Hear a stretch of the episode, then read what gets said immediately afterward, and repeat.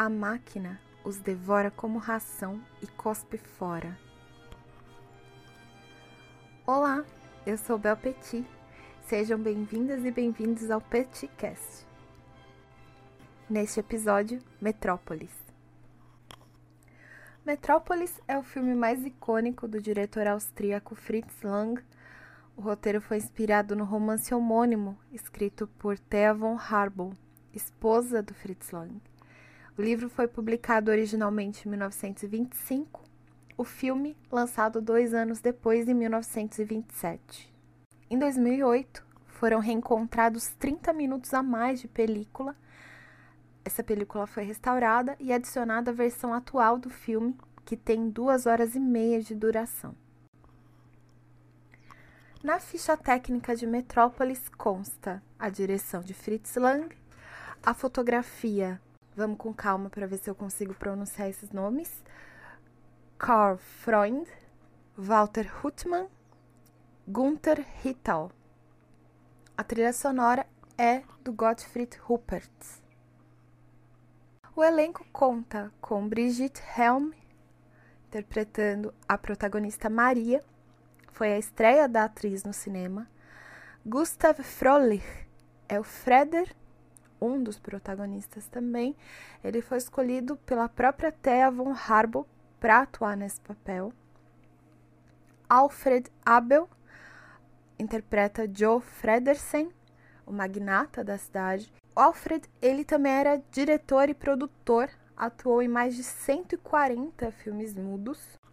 E Rudolf Klein Hodge interpreta Hotwang, é o inventor maléfico da história.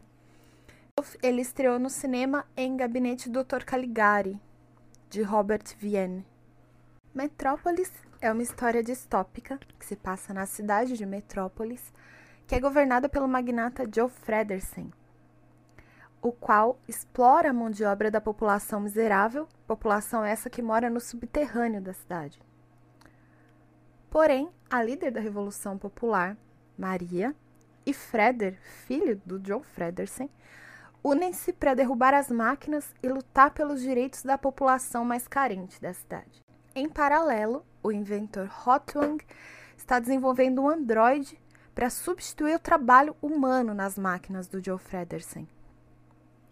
Em meio ao colapso do sistema trabalhista e da estratificação social, histórias pessoais e ideais coletivos se mesclam, criando um cenário decisivo para a população de Metrópolis.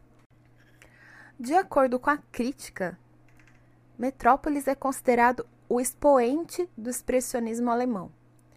Tá, mas o que é expressionismo alemão? O expressionismo faz parte de diversos movimentos artísticos e tem como essência o representar da subjetividade. Na história do cinema, ele se apresenta como expressionismo alemão. Ganhou força na Alemanha, obviamente, onde bebeu dos sentimentos de impotência e falta de perspectiva vindos com o final da Primeira Guerra Mundial, em meados de 1914 a através 1918. das formas que compunham o assim, cenário assim, e também da representação dos personagens nos filmes. O cinema teve muita importância na representação cultural do que era vivido pela sociedade com todos aqueles acontecimentos da época. Inclusive, algumas obras carregam um sentimento pré-nazista, quando dizia-se já ser possível sentir sua ascensão na Alemanha. Mas voltando às críticas, de acordo com Luiz Buñuel, é uma história trivial e bombástica, incômoda e de um romantismo estagnado. Também dizia-se que era uma imagem perturbadora e de múltiplas camadas de época. Uma história complexa, cheia de confusões e enganos, cheias de falsas identidades e duplicações enganadoras que refletem a vida na República de Weimar. Isso nas palavras do Hans Langsteiner.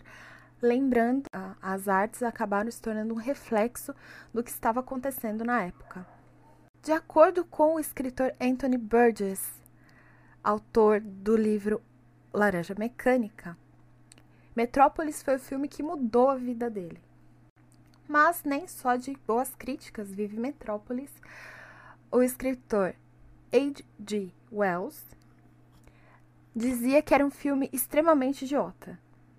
Tudo bem que tem um pouquinho de recalque aí no meio, porque ele identifica alguns pedaços do seu próprio romance, intitulado Dorminhoco, que foi lançado no final dos anos 1880. Como eu comentei lá no início, o Fritz Lang e a escritora Thea von Harbour eram casados. Eles casaram em 1921 e a união marcou a fase expressionista do diretor. Eles trabalharam juntos em M, O Vampiro de Düsseldorf, considerado um dos grandes clássicos do movimento expressionista. Também trabalharam juntos em Dr. Mabuse, em 1921, Os Nibelungos, em 1924, enfim, por toda a fase expressionista do diretor.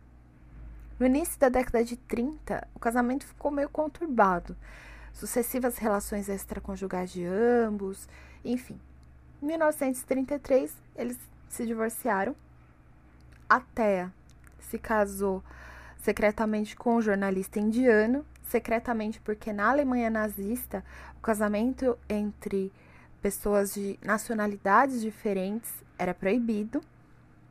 No entanto, a Thea contribuiu para produções cinematográficas do Terceiro Reich. Enquanto isso, o Fritz fugiu para Paris e começou a produzir filmes antinazistas. Em 1934, ele migrou para os Estados Unidos. Na década de 50, o Fritz voltou para a Europa, fez mais três filmes, um deles junto com Jean-Luc Godard, chamado Desprezo, lançado em 1963, mas depois ele voltou para os Estados Unidos e ficou lá até seu falecimento em 1976. Já a Thea von Harbour, ela tem uma história um pouco mais controversa. Ela contribuiu para as produções cinematográficas nazistas. Em 1945, ela ficou num campo de prisioneiros britânicos. E apesar do seu trabalho para a indústria alemã, ela alegou que só se filiou ao partido para ajudar os imigrantes indianos na Alemanha. Lembrando, o segundo marido da Thea era um jornalista indiano. Ela teria fornecido comida e cuidados médicos para imigrantes e de fato ela ganhou uma medalha de mérito por salvar pessoas em dois ataques aéreos. Na prisão, até dirigiu uma peça de Fausto. E quando foi solta, trabalhou na Trummerfrau. Não sei se é assim que pronuncia, mas é o nome em alemão para mulheres que, após a Segunda Guerra Mundial, ajudaram a limpar e reconstruir as cidades bombardeadas na Alemanha e na Áustria. Até faleceu em um hospital em Berlim em 1954. Fomos casados por 11 anos porque por 10 anos não tivemos tempo de nos divorciar. Era isso que a Thea von Harbour falava do casamento dela com Fritz Lang.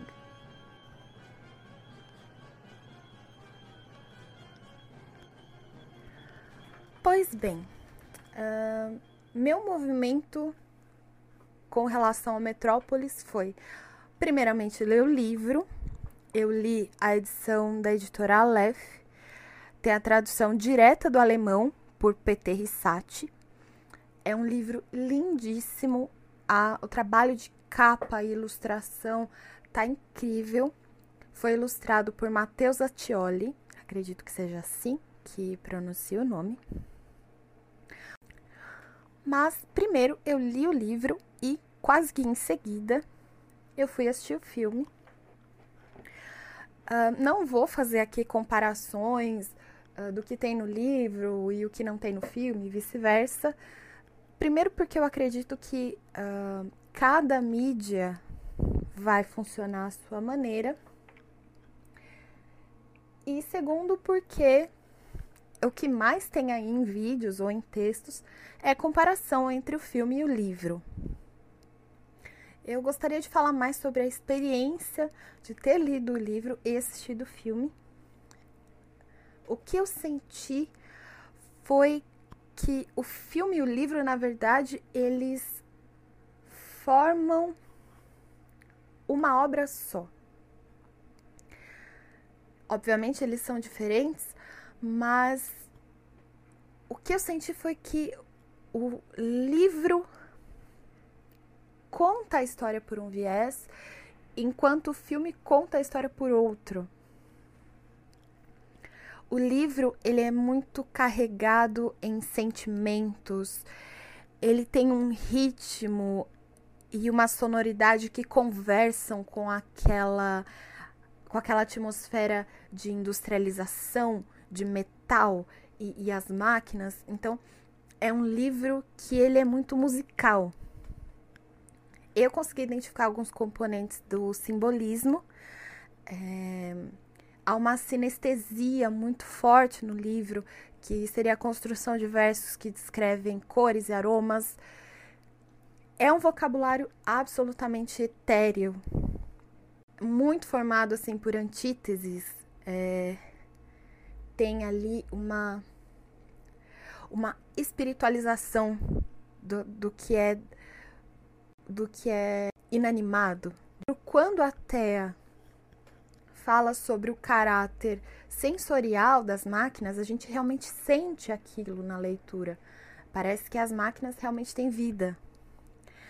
Tem uma presença muito forte de religiosidade no livro, que é outra é outra característica do simbolismo. A própria protagonista se chama Maria, né? Um, existe ali também a antítese de luz e sombra. E um conceito muito musical.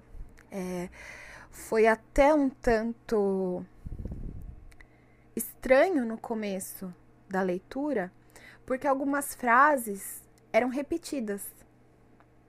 Havia uma repetição ali de frases e alguns trechos e no começo foi um, um, um tanto estranho para mim, porque nós estamos acostumados com aquela escrita que não se pode uh, repetir nenhuma palavra, né?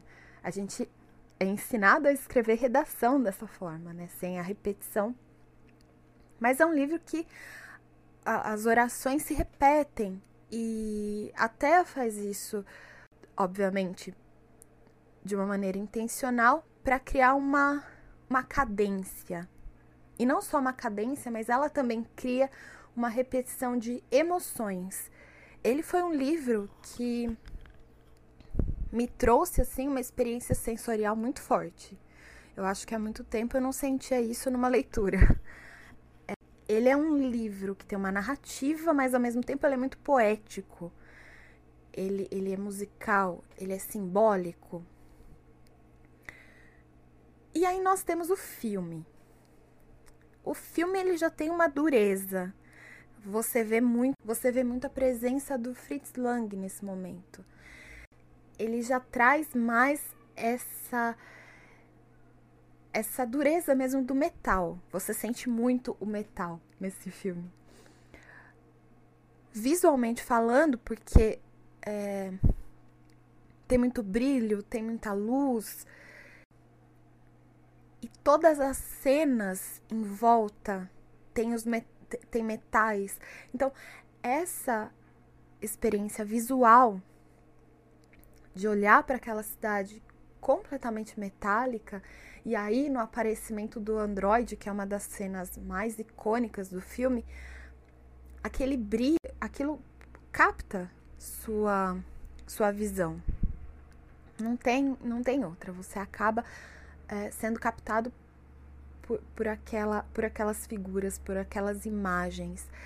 Então, se alguém me perguntasse uh, qual é melhor, eu jamais seria capaz de dizer que o livro é melhor, que o filme é melhor. Eles se fundem. E como nós estamos falando ali de duas pessoas que têm uma parceria não só profissional, mas de vida, e uma parceria ali muito prolífica, é interessante ver como essas duas visões se unem. Né? Até ela tem essa, essa visão mais coração e o Fritz vem com uma visão mais técnica, mais tangível, né? Então, quando você lê o livro e assiste o filme, e geralmente fazendo isso muito próximo um do outro, uh, por exemplo, terminando de ler o livro, já assisti o filme, que foi o que eu fiz, ou contrário também, assistindo o filme e já pegando o livro para ler, a gente tem essa essa diferença, né? Essa, essa é possível sentir como cada um deles trabalhou a mesma história. Até ela foi muito na linha do sentimental, das sensações, da metáfora. Fritz foi responsável por criar a parte da, da indústria, a parte da mecânica. É possível sentir essa mecânica também no livro, mas a gente sente de outra forma. Parece que as máquinas realmente têm vida, têm sentimentos, enquanto que o Fritz ele conseguiu mostrar a máquina como uma opressão, mas a opressão imagética, pelo tamanho, pelas dimensões. Então, eu acho bastante interessante e recomendo que seja uma obra vista em conjunto, livro-filme. É uma experiência bastante interessante. É uma história que tem alegorias muito uh, atuais, absolutamente atuais, a questão da força de trabalho, da exploração da população mais, mais carente, não só enquanto estratificação, mas existe ali uma privação da população mais pobre de metrópolis. Os filhos dos magnatas, dos ricos de metrópolis, eles vão em bares, tem um lugar específico jardins eternos, que é como se fosse uma um bar barra bordel. Enfim, os filhos dos, dos, dos magnatas, eles vão lá para se, se divertir, eles ficam com mulheres bonitas e bebem, etc. Enquanto que a população não tem nenhum tipo de, de lazer. Eles realmente são feitos para trabalhar. E é só o que eles fazem o tempo todo, alternando em turnos. O que é bastante interessante daí no filme e que no livro já não passa tanto essa impressão, mas a questão da claustrofobia que a população carente de metrópolis vive. A gente consegue visualizar a cidade subterrânea, até mesmo o túnel secreto onde é, aconteciam as reuniões da revolução é tudo realmente muito pequeno e muito sufocante. Uma das cenas mais pro final do filme, que a cidade tá sendo alagada, a cidade subterrânea tá sendo alagada, é muito claustrofóbico ver aquilo. Dá um desespero muito grande porque é tudo muito pequeno, é tudo muito comprimido e muito, muito preso. E a população vive ali, embaixo da terra.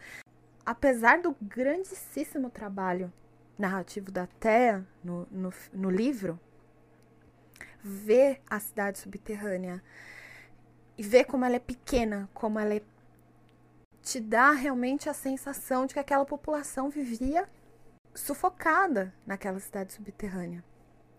Então, por isso que eu defendo muito que o livro e o filme se complementam. Talvez por ser um trabalho de duas pessoas que já estão muito habituadas com parceria, realmente existe uma sincronicidade no trabalho dos dois. Parece que o que nós não encontramos no, no livro está no filme. E o que a gente não consegue sentir no filme está no livro. E não de uma maneira pejorativa, mas como coisas que fluem em paralelo. No mais, não só o livro é absurdamente bom, principalmente essa versão da Aleph, a tradução direta do alemão faz diferença, bem como uh, alguns apêndices no final do livro são bem interessantes. As críticas que eu citei estão presentes lá. Tem alguns textos muito, muito bacanas da Marina Persson, tem um texto do Anthony Burgess. O filme é assim um trabalho impressionante. Eu gosto muito de lembrar o quanto esses diretores eram limitados se a gente for comparar uh, com os recursos cinematográficos que nós temos hoje, esses diretores eram absurdamente limitados e faziam um trabalho impressionante, um trabalho que acaba não ficando datado, um, um trabalho do qual a gente ainda tira muito uh, o que se influenciar, seja como espectadores, como uh, diretores e, e, produtores também conseguem extrair muito dessas produções. É um clássico. Um, quando a gente assiste filmes de ficção, distopia, ou que tem essa temática de robótica e, e máquinas e afins, a gente consegue identificar a influência fortíssima de Metrópolis. E sempre ressaltando que o livro realmente é muito bom. Infelizmente, o livro acabou ficando um pouco à sombra do filme, naturalmente. Primeiro, porque misoginia, machismo, e o Fritz acabava sendo o grande dono dos holofotes, enquanto a, a Thea ficava ali, né, escrevendo os, os roteiros e os romances que ele usava, que ele usou em algum dos filmes, em alguns dos seus filmes.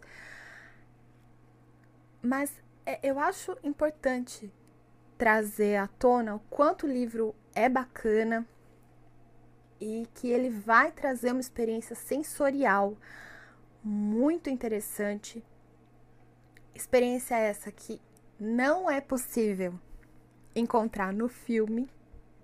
Digo novamente, não é que o filme é falho, mas são duas visões diferentes da mesma história. Um livro relativamente curto. Ah, não sei se alguém já pegou essa edição da Lef, ouviu fotos, parece um livro grosso, enfadonho, a gente pega e já se assusta, mas não. Essa edição da Lef, como eu falei, ela é super bem trabalhada, tem N ilustrações. Em cada capítulo tem três, quatro páginas de ilustração. É um trabalho muito bem feito. Os capítulos são bem curtinhos. Ela usou ali uma, uma métrica bem interessante, bem diferente. E eu realmente recomendo que seja apreciado livro e filme. É uma experiência absurda. Eu fiquei bastante é, surpresa com essa experiência. Há alguns anos atrás, muitos anos atrás, na adolescência, eu havia assistido Metrópolis. Reassistir foi muito bacana e reassistir depois de ter lido foi ainda mais interessante. Uma curiosidade: uh, existe no filme uma cena quase que poética está entre uma das cenas icônicas, a cena que a protagonista Maria entra nos Jardins Eternos, que era aquele aquela área de, de recreação dos, dos filhos dos magnatas, e a Maria ela entra com várias crianças ao redor dela. Essas crianças que atuam no filme, elas eram crianças que vinham de áreas carentes da cidade de Berlim elas não eram atores profissionais, elas eram crianças mesmo que foram encontradas ali nas ruas de Berlim. Tinham uma condição de vida super precária.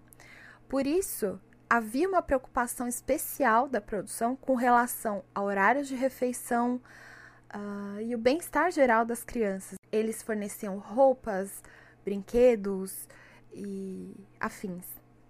Inquestionável quanto Metrópolis influenciou a cultura pop, imageticamente falando, principalmente. E algumas dessas influências, uh, por exemplo, a cidade de Gotham, da série animada do Batman, foi inspirado na cidade de Metrópolis. Videoclipes do Queen, da Madonna, da Lady Gaga também beberam da fonte visual de Metrópolis. A estrutura da cidade de Metrópolis foi uma forte influência para a cidade futurista do Blade Runner. Em 2015, a banda Ghost lançou o um álbum chamado Meliora, e esse álbum ele é totalmente influenciado por Metrópolis. O vocalista da banda, Tobias Ford, ele é declaradamente muito fã de ficção científica, muito fã de cinema e muito fã de Metrópolis. A temática do álbum, das letras do álbum, tem muito a ver com o filme. Os videoclipes, eles são completamente inspirados em Metrópolis. Não é nem inspirado. Em alguns videoclipes é cópia mesmo. É, é assim, é realmente para mostrar a influência que aquele filme teve nesse álbum, principalmente no conceito visual dele. Em 2013, a banda Sepultura lançou o álbum The Mediator Between Head and Hands Must Be the Heart. Esse trecho, o mediador entre a cabeça e as mãos tem que ser o coração, é um, é um dos trechos assim principais do livro e o trecho decisivo do filme o filme termina com essa citação. E o Sepultura lançou um álbum que tem esse nome gigantesco e é tirado do Metrópolis. E por fim, o design de personagem do C-3PO em Star Wars totalmente influenciado pela estrutura do androide visto no filme. E chegando ao fim desse episódio, Espero muito que vocês tenham gostado. Foi tudo feito com bastante carinho. Pedindo desculpas aí por alguma falhazinha técnica de edição. Eu tô apenas começando, mas eu prometo que vou melhorar para os próximos episódios. Gostaria de agradecer também quem tá lá no canal do Telegram, acompanhando as postagens quase que diárias. É, assim, sem esse incentivo, sem o carinho de vocês, nada disso estaria acontecendo. Todo, todo esse apoio é o que faz realmente o projeto seguir em frente. Disponibilizar os links das fontes do conteúdo teórico que foi utilizado para redigir a pauta desse episódio. Então, se vocês quiserem acessar, fazer leituras, fiquem à vontade. E é isso, pessoal. A gente se vê lá no Telegram e também no próximo episódio. Até mais. Beijos.